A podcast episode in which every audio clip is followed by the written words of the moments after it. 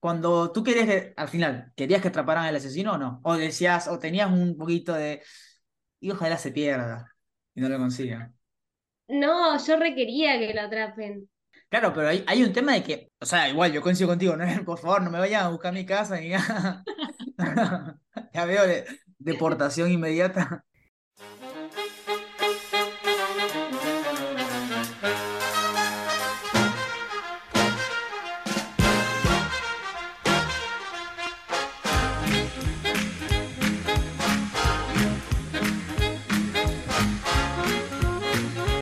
Sean bienvenidos a un nuevo episodio de Teoría Cinéfila, este podcast producido por Bendito Spoiler, en el cual analizamos y discutimos diferentes películas y, por qué no, también series de televisión que se estrenan en el momento.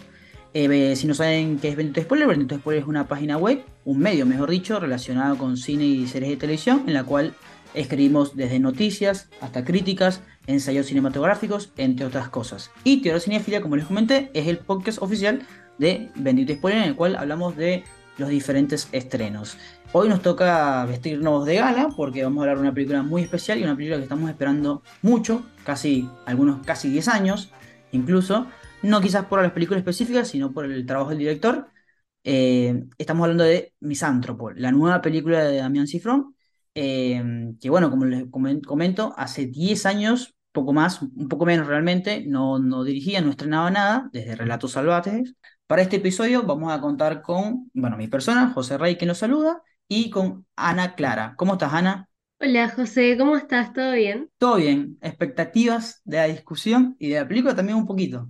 Eh, tengo muchas, eh, con muchos sentimientos encontrados con esta película, eh, pero bueno, más adelante les estaré explicando un poquito más qué me pasó con respecto, pero me gustó bastante, eso voy a adelantarles por ahora.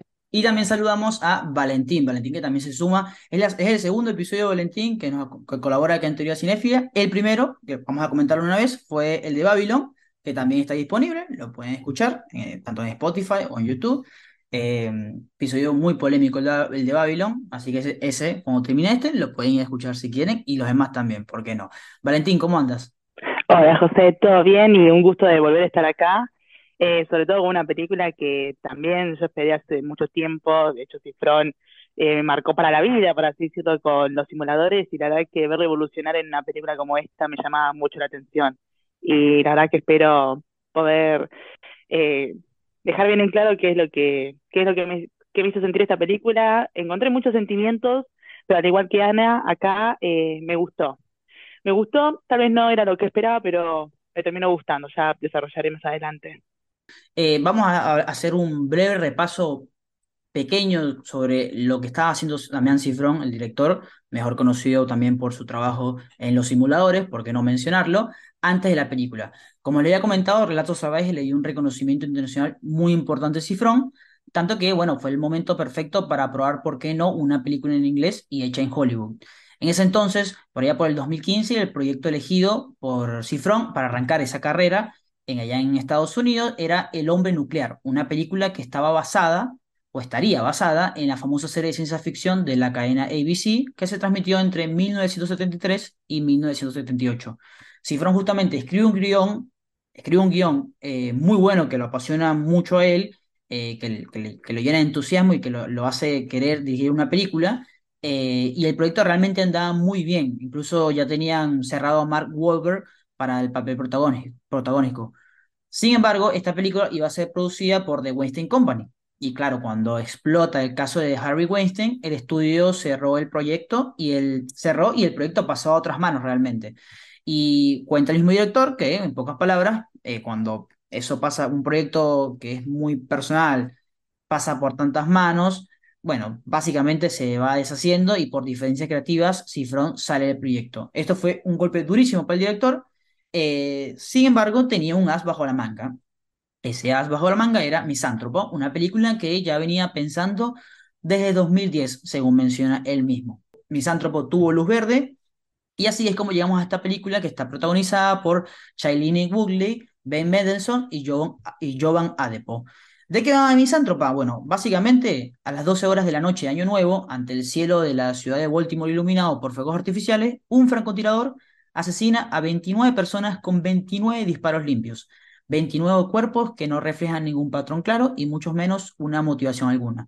Eleanor Falco, Shailene Woodley, una novata policía con un pasado oscuro, acude a esta escena del crimen y ella justamente siente algo diferente y familiar detrás de todo lo sucedido. Allí conoce a la agente especial del FBI que tomará este caso, Geoffrey Lamar, quien verá a Falco como una herramienta clave para atrapar el responsable. Bueno, eso es Misántropo. Debate, la línea está abierta. ¿Qué les pareció la película? Yo, personalmente, me gustó un montón. Siento que estuve todo el tiempo como mordiéndome los dedos, queriendo saber quién era eh, el asesino y cómo se iba a resolver todo. Pero siento como que, no sé, me dejó como, eh, como un poco vacía me sentí después, porque siento como que no profundizó a la hora de desarrollar ciertos personajes, o con respecto un poco a los guiones, más que nada, pero por el otro, estoy como eh, realizada, porque es como que la fotografía, todo lo que pasaba, como que también eso me súper contentó. Eh, creo que le daría tres estrellas y media de cinco. Eh, pero de Cifrón no, no es mi favorita, siento.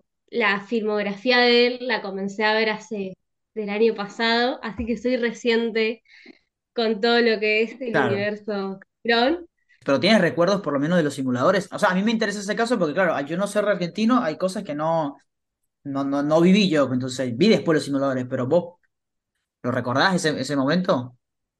Sí, justamente los simuladores la vi el año pasado, en el invierno, así que la tengo refresca. Eh, es una de mis series favoritas, además, me re gusta. Eh, siento que es diferente, pero a la vez es como la misma línea en ciertos aspectos. Eh, siento que está ahí todo lo que es la esencia de Cifrón, en tanto en los simuladores, tiempos de valientes, como en Misántropo, pero esto es como, como un nivel más maduro, creo, porque bueno, también pasaron muchísimos años de todas esas eh, películas y demás, y series. Eh, así que creo que es como otro cifrón este también. También hay que pensar que es una película que es producida en Estados Unidos y demás, que es otro también otro contexto dentro de la que le aporta otro contexto a la película.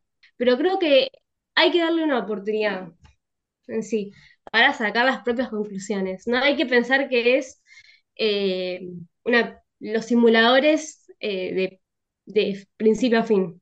No, no, y justamente coincido contigo en el sentido de que no, o sea, es Cifrón, pero al mismo tiempo es como, bueno, no es exactamente lo que uno quiere o espera de Cifrón a nivel historia, si se quiere, o a nivel profundización incluso, pero sí es, evidentemente, si hay un director más maduro. Eh, y, o sea, es de esas películas que tú ves y, descifras rápidamente planos y situaciones y puntos de vista que dices, bueno, que hay un director que sabe lo que está haciendo detrás. O sea que no es que en los simuladores no pasaba, pero en los simuladores, bueno, eh, todavía era muy joven todavía. Los simuladores, o incluso Relatos Salvajes. O sea, tú ves Relatos Salvajes y es una película de sí, un gran director, pero sigue siendo un director que tiene una idea clara, que tiene, que tiene su propia idea. Que no es lo mismo tener uno, una idea de lo que yo pienso y otra cosa es tener la idea. Son dos cosas diferentes. En ese aspecto, o sea, Cifrón, repito, tú- vos ves Misántropo y hay unos planos y hay unas ideas y hay, hay un- una forma de encarar la, la- la historia que, que, bueno, ya yo odio estar diciendo este meme de es cine, porque ya como que se, se ha puteado demasiado, ya todo es cine, pero es como, sí, es cine, porque es como que, ¿qué? El tipo acá está entendiendo, o sea, está sacando un poco, quizás, no, no lo sabemos, no sabemos qué pasa por la cabeza de Stephen, pero por ahí él dice, bueno, ten- tiene esa necesidad de hacer algo y dice, no, no, no voy a hacer esto porque lo voy a hacer de esta manera porque así es como, lo, como debería ser o como lo estipula el manual del cine, si se quiere, no sé si se me entiende, pero, pero es eso, es esas películas que él mm, hace 10 años no, no pudiera haber hecho. Eh, En ese sentido, el sentido de que aquí hay un director que, que bueno, que, que, que, que sí, que sabe lo que hace, que, que tú le tiras lo que sea y el tipo te hace, te graba algo. Y eso es difícil, porque hay directores que, digamos, no sé, Michael Bay, tú le tiras algo y dice, y le tiras cualquier cosa y no, no, no te va a poder grabar cualquier cosa, te graba lo que él sabe. eh, Las, expl- las explosiones y el movimiento de cámara, etcétera. Entonces, en cambio, Cifrón se nota que te puede grabar lo que te, lo que te dé la gana. Así no se siente identificado o no. Que no sé si es el caso de esta película, pero el hecho de que él justamente sabe cómo comunicar lo que hay que comunicar, no lo que él quiere, que son dos cosas diferentes. Yo a Misántropo la vi como una película en la que ya a Damián Cifrón lo vimos en un nivel más alto de lo que yo sentí que estábamos acostumbrados, ¿no? Porque claramente lo nombramos a él y en quién pensamos. Bueno, en su último filme, Relatos Salvajes, eh, los de la old school, eh, Los Simuladores, o también Tiempos de Valientes, así. Y como dijo acá Ana, eh, estamos ante una película de Damián Cifrón en donde ya está en otro entorno, ¿no? Está, ya no está más en Argentina, está en Estados Unidos, eh, no solo en, el sentido donde se desarrolla la película, sino también en, el sentido producción, guion, cómo se maneja todo ahí y más para traernos un thriller policíaco de este estilo. Yo no dejaba de preguntarme cuando salí de la sala de cine cómo hubiese sido esta película si se hubiese desarrollado y producido acá en Argentina. Estaríamos ante una historia completamente distinta. Ahora, eh, cuando veía la película, a mí me gustó. Pero al igual que acá, Ana, no, no siento que es mi favorita de Cifrón. O sea, yo la sentí como una película más buena del montón que él ya venía haciendo. No la sentí como, wow, su, su obra maestra. No, no, no, la sentí como una película buena, decente, bajo, bajo su nombre y su dirección. En aspectos generales, es verdad que vos ves la película y hay planos, secuencias, o ya de por sí personajes que vos decís, este es re Cifrón, eh, porque, porque, porque es su manera de, de ver las historias, ¿no? Y sobre todo un thriller policíaco como este que a mí lo personal no venía, no venía viéndose ya mucho tiempo y la verdad que eh, terminé de una manera satisfactoria al salir de la sala de cine. Yo siento como que si no estás familiarizado un poco tal vez con el cine de Cifrón o tal vez con este género en sí, podés eh, encontrar la película en algunos, en algunas ocasiones densa, a- aburrida. Es verdad que se toma su propio ritmo a veces, pero el resultado final por lo menos te termina satisfactorio, pero no te remueve tanto como, como, como creíamos que nos iba a hacer, o por lo menos eso es lo que a mí me ocurrió. Y, y en el caso de la historia, ¿qué, le- qué les pareció? Porque la historia, digamos, por lo menos no en Argentina, pero fue bastante criticada.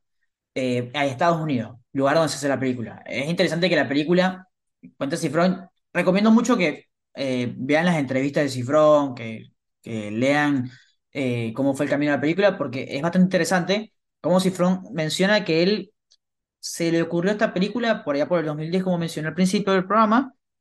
eh, por una imagen, justamente menciona que se le ocurrió porque está, empezó a ver visualmente a un francotirador matando a gente así random. Eh, y ahí salió un poco la película. Pero en ese momento, en el 2010, mm, para ese momento justamente no estaban, eh, es feo lo que voy a decir, pero digamos, no estaban de moda, si se quiere, los tiroteos masivos en Estados Unidos.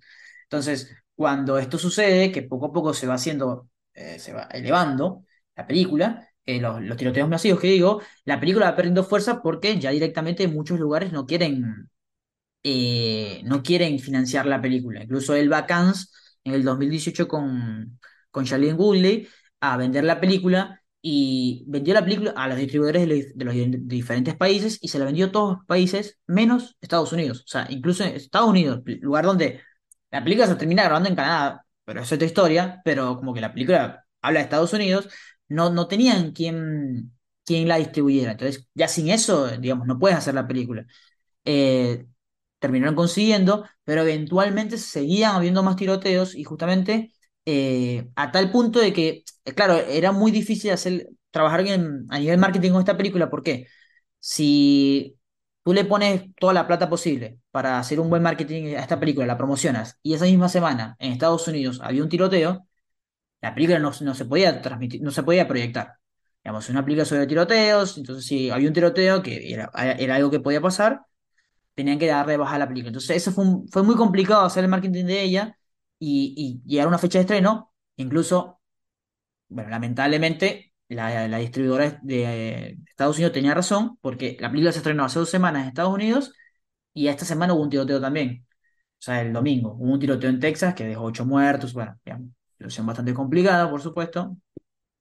Eh, pero bueno, es, eh, eh, eso va a la par con la historia. Una película que, a ver, yo no sé si cómo lo vieron ustedes, pero un poco empatiza con el asesino. No sé si me estoy equivocando. Qué polémico, puede ser. No lo había pensado igual, pero medio que sí. Ana, vos, cuando tú querías que, al final, ¿querías que atraparan al asesino o no? O decías, o tenías un poquito de, y ojalá se pierda y no lo consigan. No, yo requería que lo atrapen. En realidad yo, yo quería que saber quién era, porque no sé, yo siempre cuando veo un policial pienso, ah, debe ser alguno de los personajes que Es, es ella misma, es el, el del FBI, él mismo es. Claro, es la Mark. Eh, pero no, yo mi, yo mi, mi, mi deseo era conocer al asesino y después cuando iba conociendo la historia de él, eh, ahí es como que yo ya quería, bueno, ya está, que lo encierren ya mismo, me tiene harta, basta. Claro, pero hay, hay un tema de que, o sea, igual yo coincido contigo, no, por favor, no me vayan a buscar mi casa ni nada. Ya veo de- deportación inmediata. Pero, pero eh, hay un tema como que el chabón habla y lo... O sea, yo, yo siento que la, película, ok, intenta responderse esa pregunta medio imposible que es, bueno, ¿por qué hay los, por qué suceden los, los, tiroteos masivos y los asesinatos más? Pero también se pregunta es, bueno, ¿qué responsabilidad nosotros tenemos nosotros como sociedad ante eso? Eh, y hay unos planos que son geniales, que parecen... eh, aleatorios, random, y no lo son, eh, van comunicando la historia. Por ejemplo, hay muchas veces que el personaje de, de Eleanor va caminando por la calle pensando dónde está el asesino, dónde está el asesino, quién es, quién es, y de fondo vemos tiendas eh, de joyas, de marcas importantes, de todo. O sea, como que la misma película te está diciendo, ok, el asesino, no estoy diciendo que es asesino, pero el asesino nace de esto. El capitalismo salvaje, del consumismo, de etcétera, etcétera, etcétera, de toda la apariencia, o sea, todo lo que te quiere hablar la película. Entonces, eh, Eleanor camina, camina, piensa qué, estoy haciendo, cómo, cómo hay que atraparlo, eso, y la respuesta está un poco frente a sus ojos. Y es como eso. O sea, la, la película como que creo que te quiere decir, che, los locos están, lamentablemente, pero ustedes mismos los están alimentando como sociedad. No sé. No, y además eh, también es como que dice que los asesinos están entre nosotros porque son parte de nuestra sociedad, porque son uno más, en realidad. Y también estaba pensando un poco que eh, a David, a David Fincher le gustaría un montón esta película, porque es como un poco Mindhunter, te pones a pensar, en ese estilo de analizar a los psicópatas, asesinos y asesinos seriales y demás, es como que sí, un poco por esa línea de tratar de comprender cómo se generan esas personas que en realidad son personas que en sociedad parecen normales, pero que en un trasfondo son asesinos. Sí, justamente, e- incluso, a ver, ella también es asesina, no lo es, pero tiene la mente. O sea, ella es, es la misma persona. Para mí, ella es la misma persona que el asesino, solo que escogió el camino de la justicia, si se quiere. Pero al mismo tiempo, el tipo, eh, eh, el asesino, está haciendo justicia también, desde su punto de vista retorcido. Y mm, claro, vos mencionabas Mindhunter y, Mindhunter y, es totalmente, incluso podríamos ir más, poco más y decir, bueno, es como una secuela, es, es como una secuela eh, ¿cómo es? simbólica de Seven también, porque Seven es un poquito también eso, en el sentido de que Kevin Spacey parece un tipo normal y es un tipo retorcido, pero que dice, yo lo que hago lo hago porque la culpa la tienen ustedes, no yo, ustedes como sociedad. Yo coincido con ustedes dos en esta idea sobre la construcción de, del asesino, en el que creo que cuando se nos devela, al fin, en base a todas las pistas que nos iban andan- a- dando en base a la investigación de nuestros protagonistas, uno tal vez imaginaría tal vez un loco con una, con un, con un pasado bastante traumático y así, y uno ya puede hacerse la imagen mental a- eh, mientras ve la película, y cuando por fin llega es simplemente un tipo común y corriente, que justamente como, como estamos debatiendo acá, es, es como medio el resultado de, de, la sociedad, ¿no? De hecho, la película también remarca esto, que el asesino, este loco, podría ser cualquiera de nosotros. Y de hecho, creo que, no sé, eh, eh, dígame si estoy equivocado, pero, pero en varias ocasiones yo a veces creí y ya está, ya lo tienen, cuando en realidad no. Pero esa persona daba esos indicios de que podría ser este el que disparó en Año Nuevo, pero no. Y eso es lo genial, que el asesino, como dicen acá, podría, podría ser cualquiera. Y, y, y más de más de una vez yo dije, ya está, ya, ya lo tienen y no, nunca fue. Y, y creo que ahí, ahí Damián Cifrón en su dirección hace una muy buena crítica y deja como un buen mensaje sobre de que eh, eh, un loco como así podría andar en la calle, pero no tal vez porque sea así, sino también porque de a poco va construyéndose. Hay varias escenas mínimas que, que nos demuestran este mensaje. De hecho, esto, esto se me quedó en la memoria, que es el personaje de, de Eleanor, creo que era la detective, que ella va a, a una armería a buscar información sobre un arma y al lado hay un padre comprándole un rifle a su hijo.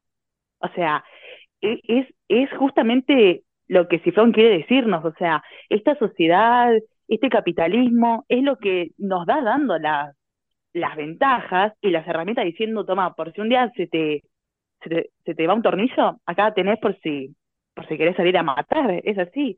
Y eso me pareció excelente eh, en base a la dirección de Cifrón. Es una película que, que deja muy en claro eso sobre cómo cualquiera puede aparecer un día e iniciar un tiroteo, no solo por, por su propia mentalidad, sino también cómo es que nosotros mismos vamos dándole las herramientas. Y es impresionante desde esa, desde, desde esa perspectiva. Sí, también mencionando esto que mencionaba Valen recién, eh, yo creo que recibió un montón de críticas en Estados Unidos, porque bueno, es justamente una crítica a ese tipo de sociedad porque eh, permite un montón de libertades a la hora de, eh, de esto, de que cualquier persona puede comprar armas eh, y regalar armas a, a quien sea con, con total impunidad. y, y que también esto, ¿no? Esto de, de dar ciertas libertades también tiene ciertas consecuencias, porque ese tipo de libertades genera eh, em, sacar las libertades a otras personas, también en el caso de matar a otras, me refiero. Eh, yo creo que por ese lado es que recibió un montón de críticas porque justamente el director es argentino, es un outsider a ellos, eh, por lo tanto no tiene como el carácter de poder criticar, entre comillas, ese tipo de sociedad, reglas y demás. Eh, y nada, es como que también es, es el todo, por eso para mí es muy juzgada en el país en ese aspecto. Sí, y además es, hay una sensación de que hoy en día, en general, no solamente en la sociedad americana, y que hay temas que no se pueden hablar, porque si se habla de ese tema o se aborda una manera como esta, en la cual justamente eh, hay un cierto entendimiento hacia el, asesino, y una cierta, un, cierto señalamiento hacia la sociedad que también participa de este juego, es como que vas a dar eh, mal, el ejemplo. O como que no puedes hablar de esas cosas. Yo siento que hay cosas como que las que no se pueden hablar hoy en día. Y me parece que es todo lo contrario. Es muy peligroso no hablar de esto. O sea, si no hablamos de esto, creo que van a seguir sucediendo. En cambio, o sea, Cifrón, más allá de su calidad de, de su calidad de, extranjero, de outsider, va a la sociedad americana que obviamente también se puede ver reflejada en toda la sociedad occidental, pero Estados Unidos es como el centro, y es donde a, partir de ahí salen todas las cosas, diciendo, che, está pasando esto. Porque Sacha, Cifrón lo que siento que está diciendo, mira, esto está pasando en este momento, y nosotros nos estamos haciendo los boludos, y nadie se está dando cuenta de que esto está pasando, y de que de alguna manera estamos alimentando eso. Obviamente no, es nuestra culpa, pero bueno, digamos, llega un punto donde tenemos que, ver, porque por ejemplo, también en la película se nombra que, el asesino eh, queda marcado de por vida por un accidente que tiene en el patio jugando como cuando era niño, que el padre sin querer le dispara un poco la cara. dispara y le desfigura la cara. Entonces, obvio, después ese niño, obviamente, que era muy feliz, va a la escuela, le hacen bullying y bueno, aparece esto. Yo sé que un poco es como la, la salida fácil de decir, no, le hicieron bullying y por eso mató a 10 personas. Bueno, no. Pero es como, hay que discutir eso de alguna manera. O sea, si no hablamos de esto, va a ser peor. No, no sé qué piensan ustedes. Sí, totalmente. Y además, por más de que esté basado en Estados Unidos, se puede trasladar a cualquier país, sociedad, cultura, porque eh, la violencia existe en cualquier forma. eh, y por más de que, eh, bueno, el asesino tomó armas, hay otros tipos de violencia y hay otras personas que también lo ejercen en diferentes cargos y poderes. Es como que no solamente puede ejercer violencia un asesino, sino que también otras personas eh, que no son asesinos, digamos. Y, también, claro, llega un punto donde la película te invita al debate, a, a tener este tipo de conversaciones, a tal punto de que ciertamente eh, la película como pasó un poco sin pena, pasó sin pena ni gloria en Estados Unidos, en Argentina creo que le está yendo relativamente bien, en Francia parece que le fue eh, eh, increíble, pero bueno, es esas películas que, por ejemplo, llegan a estar en Netflix en el top uno eh, que es lo que todo el mundo se basa hoy en día para ver películas, todo el mundo estaría hablando de la película. O sea, todo el mundo estaría o sea, diciendo, intentando entenderla, intentando, porque obviamente te genera, llama la atención. O sea, Mindhunter, que es una serie que mencionaste, que mencionabas, Ana, es una serie que no hay asesinatos como tal, así de acción, tipo, alguien mató a alguien, eh, digamos, no lo vemos, sino que es una serie que, donde intentamos hablar, con- donde hablamos con el asesino, y es totalmente interesante. Bueno, acá es un poco las dos cosas, sería el triple de interesante. Em, pe- pe- pero sí, el tema de la historia, ¿qué, qué es lo que vamos? Suena, suena a una declaración de, Casey cuando un jugador de fútbol termina el partido y le pregunta la misma pregunta y responde igual, pero eh, este caso podemos caer en el Casey y decir, Misántropo es esas películas que ya no se hacen, en el sentido de que eh, son pocas las películas que hoy te quieren instalar una pregunta y no te la responden. Hay, hay películas que directamente te responden la pregunta y no le interesa lo que, o sea, digamos, no, no le interesa tu interpretación. En este caso, Misántropo te dice, mira, esto está pasando, y yo creo que es va por ahí, no sé qué opinas vos. O sea, va por ese, por ese lado. Y además es un thriller, como, como bien, bien, creo que, hemos, bien, hemos dicho todo, atrapante. El, el inicio de la película es genial, o sea, los primeros cinco minutos son Da miedo. O sea, el tipo mató a 29 personas. Pará, da miedo. Es cierto esto de que, de que el tema de tratar ya de por sí un tiroteo o la violencia, como decía acá Ana, es de por sí complicado en base a la, a la perspectiva que se quiere dar. Acá llegamos a nombrar de que hasta la misma protagonista llega a comprenderlo. De, de hecho, es ella quien llega a, a calmarlo, por así decirlo, porque era la única que podía llegar a comprenderlo. Sí, el detective del FBI podía llegar hasta él, pero ella lograba comprenderlo hasta ese punto. Eh, no siento que ella como que, como que de algún modo la, nos hiciera simpatizar con él, sino como, sino como, como dejarnos en claro eso, de que acá cualquiera puede agarrar un arma, no solo en Estados Unidos, en cualquier lado, y este mensaje de que te damos todas estas libertades, pero esas libertades traen consecuencias negativas. Eso en cualquier parte del mundo, no solo en Estados Unidos, acá también hubo, hubo tiroteos y todo eso, y, y no es que nos, glorificamos únicamente por, por, esos, por esos fatídicos hechos, Estados Unidos tampoco, y, pero, pero es verdad que allá la sociedad de norteamericana, sí como que para, a, ya de por sí en una serie o película es difícil ver estos temas, no solo por la sensibilidad, sino por el hecho de no querer verse, para mí, ¿no? Esta es mi, mi opinión, no quieren verse reflejados con, como eso, ¿no? Como simplemente un país donde ocurren cosas malas como tiroteos de esta manera, pero, pero como acá dijo José, Misántropo es una película en la que abra el debate y te plantea esta, peli, esta pregunta que la, que, la, que la película no te da la respuesta. Y ahí es donde yo veo que viene el enojo. ¿Por qué no me das una respuesta? ¿Por qué no me, no me dejas remarcado que este es el malo y este es el bueno? ¿Por qué el que supuestamente la tiene, lo tiene que capturar es quien termina comprendiéndolo a él, sabiendo cómo, cómo es su modo operandi, su mentalidad y así. ¿Por qué no me lo remarcas vos, película? Y ahí es donde yo siento que proviene ese enojo. Y ahí es cuando nosotros tenemos que, alzar la voz y decir, bueno, esto es porque, porque nos hace comprender que no solo una persona nace mala, hay personas que simplemente nacen y a medida que van avanzando en su vida y la sociedad también avanza con él, puede llegar a estos límites.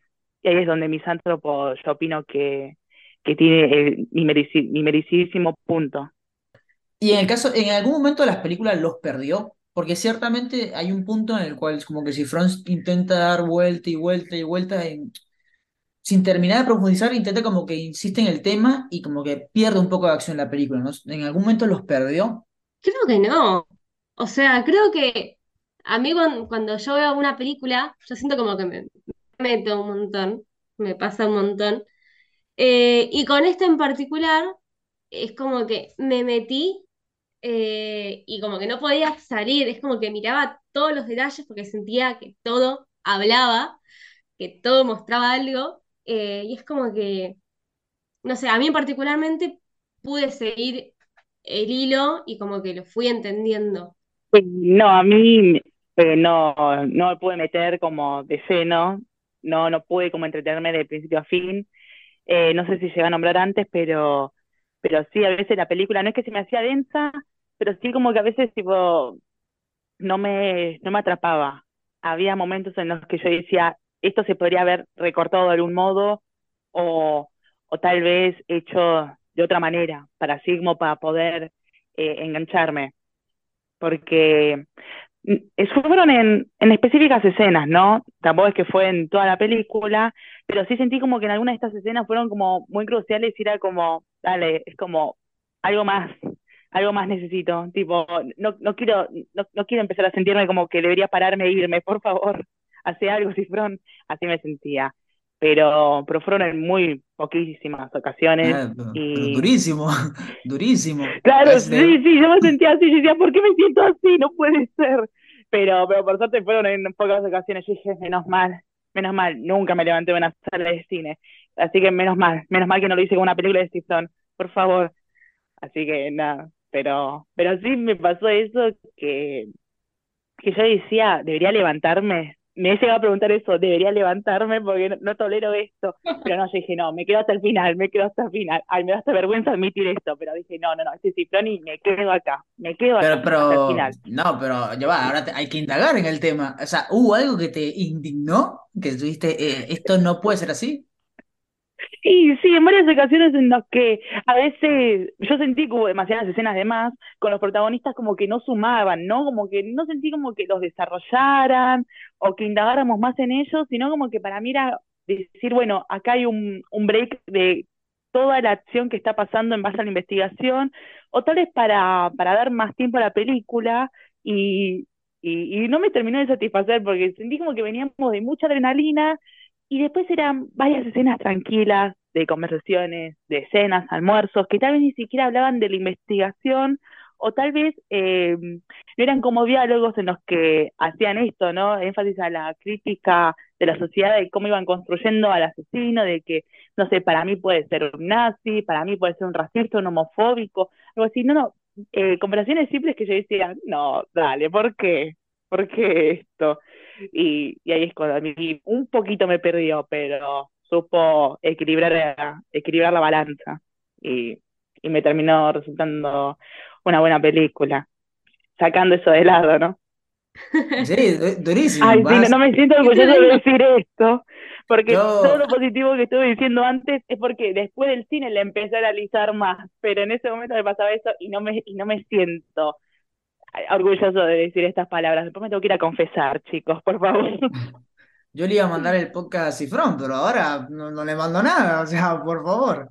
No, pero, pero igual es, está bueno lo que dice, porque a mí no me pasó ese nivel, pero sí me pasó un poco que cuando yo, yo salgo de la película, incluso, bueno, en la primera se los mandé a ustedes al grupo, el grupo que tenemos personal. O sea, cuando veo la película apenas salgo, que eso es un error siempre, salir y ya hablar de la película, eh, porque no termina de procesarla, mi, mi sensación fue como, y está buena, pero hasta ahí. O sea, esa fue, creo que literalmente fue lo que mandé al grupo, algo así. Eh, y ahora que tú me...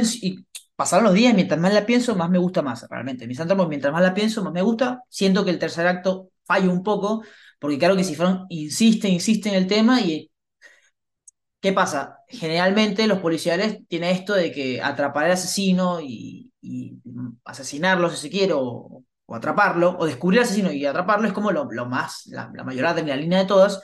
Y en este caso, Misántropo no fue el caso. O sea, para mí el tercer acto hay un, pierde un poco la espectacularidad.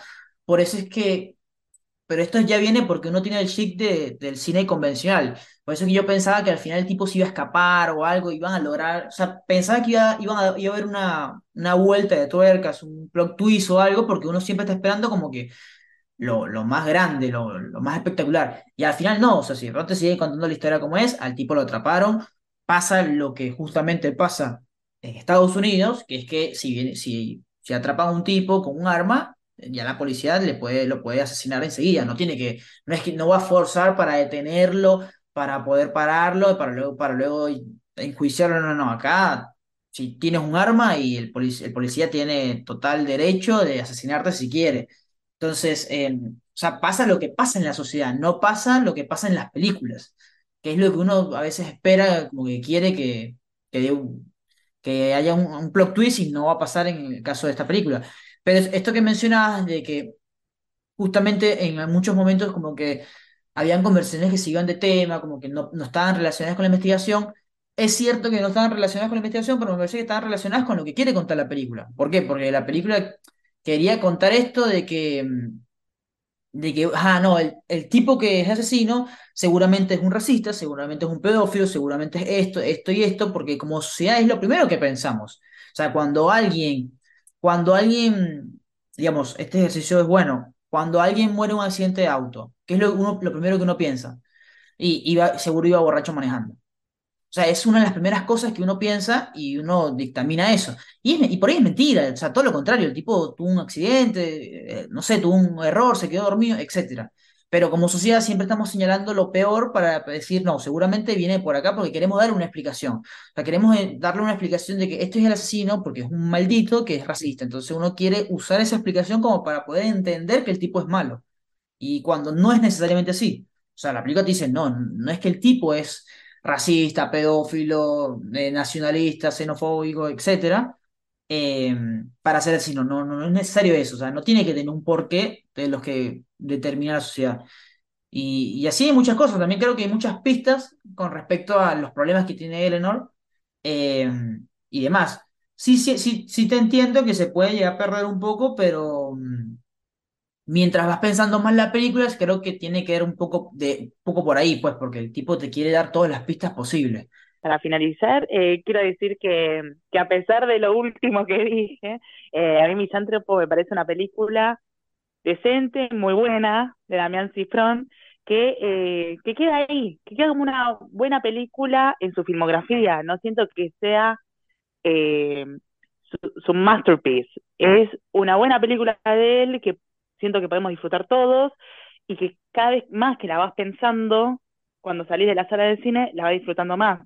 Mi experiencia fue esta, de que durante la veía me sentía de este modo, ¿no? diciendo como que a veces no llegaba a ningún lado algunas conversaciones, algunas escenas, pero una vez que salí de la sala de cine y empecé a revisarla en mi cabeza, ahí es cuando empecé a disfrutarla más y ahí cuando empecé a apreciarla. Eh, bueno, es así. Cifrón me parece un gran director, un gran exponente del cine acá en Argentina y que espero que pueda seguir haciendo más producciones de, este estilo, porque se nota que esto es como un comienzo, que puede dar más de sí, para, para una producción estadounidense más allá. Bueno, supuestamente quiere hacer eh, secuelas de relatos salvajes, ¿no? Paréntesis, ¿no? Abro. Así que esperemos que esto sea el principio de un montón de joyitas de, del cine de Cifrón. No, totalmente. Incluso creo que dijo que hay un. O sea, tiene dos ideas. que tiene relatos salvajes como en Argentina, y luego como Planeta Salvaje, algo así como en todo el mundo. ¡Qué hermoso! Sería espectacular, no, no, sería Una hermosura, no, sí. Ya, me, ya imaginármelo, ya, ya, yo ya digo, denle todos los premios, denle el Oscar que no le dieron, por favor. Hay que militar para que esté Anya. sí, tiene que estar. Eh, ustedes le tienen, a ver, ahora a- hablando en serio, ¿le tienen fe a la película de los simuladores? Porque es muy difícil. Es muy difícil. No quiero esperar nada, la verdad, porque tengo mucho miedo de estar defraudada. Pero a la vez están los actores originales, así que, no sé, no creo que haya demasiado error o de fraude. Sí, a mí me da, miedo, te lo juro. A mí, yo también, me pasó igual que, que, vos, Nana. Yo conocí a los simuladores, eh, bueno, en la pandemia realmente. Y mm, veía los capítulos y decía, no puede ser, esto es increíble. Todas las cosas que pasaban, cómo, cómo resolvían los temas. Era como que, y después, después cuando descubrí que Cifrón, Cifrón la hizo cuando tenía que si 24 medio que me deprimí, fue como que, ¿qué mierda estoy haciendo con mi vida? O sea, el tipo está... eh, pero sí, ojalá, ojalá. Em, y con respecto a esta película, o sea eh, puedo entender que es cierto que no es la obra maestra de Cifrón, pero ¿qué pasa? Cuando, cuando vaya a tener otro, digamos, cuando tenga otra oportunidad para dirigir una película, o sea, yo siento que la película que tiene que mostrar para decir, este es mi currículum, o sea, digamos que Warner Bros. quiere hacer una película súper seria para el Oscar y eso, y dice, bueno, ¿quién traemos? Hay un chico, bueno, hay un, ya un tipo eh, de Argentina que hizo una película, bueno, ajá, traemos una película. Le tienes que traer una, le tienes que traer la mejor. Bueno, no necesariamente le tienes que traer la mejor, que sería por lo menos Retos Salvajes. Yo creo que le tienes que llevar la que es mejor ejecutada. Y yo creo que es esta. O sea, me parece que, que Relatos Salvajes es mejor película, pero a nivel dirección, a nivel eh, ni siquiera autor, porque autor sería ya un poco más Relatos Salvajes, porque es muy de cifrón, pero a nivel destreza, eh, me quedo con Misántropo. O sea, no, no quiero que haya discusión de su mejor película, no, pero es como la película donde el tipo dice, ok, yo soy director y sé lo que estoy, de lo que estoy hablando. Porque encima ves la película y eh, es, o sea, hay un millón de eh, otras películas insertadas en Misántropo del nuevo Hollywood, de los 70, de, de los finales de los 80, de Alan Pakula, de, de, bueno, Francis Ford Coppola, de De Palma, o sea, el tipo es un tipo que sabe mucho de cine mucho de cine americano quizás, pero sabe mucho de cine. Entonces, no, a mí la banco, la banco. No, no, no, no me iría de la sala. No, no, no, me, me quedo ahí un poquito todavía. Bueno, con esto cerramos el episodio. Esta vez hablamos sobre Misántropo, o no lo mencionamos nunca. La película en Estados Unidos se llama, se, se- llama To Catch a Killer, un título muy genérico y que, repito, insisto, si quieren disfrutar más de la película, realmente recomiendo que vean todas las entrevistas que le hicieron a Cifrón, porque eh, está muy bueno conocer el proyecto menciono el nombre en inglés porque justamente Cifrón eh, le dolió mucho que hayan elegido este nombre, es algo que él no tiene, no, no puede decir, incluso comentó que metió abogados y todo, pero no, no pudo cambiarla, y eso habla mucho de un tipo que, bueno, que sabe exactamente lo que quiere. Eh, esperamos que les haya gustado el episodio, eh, bueno, gracias Valentín, gracias Ana por eh, sus reflexiones, y por supuesto, bueno, nos vemos en el siguiente episodio. Chao, chao. Adiós, muchas gracias. Adiós, hasta luego.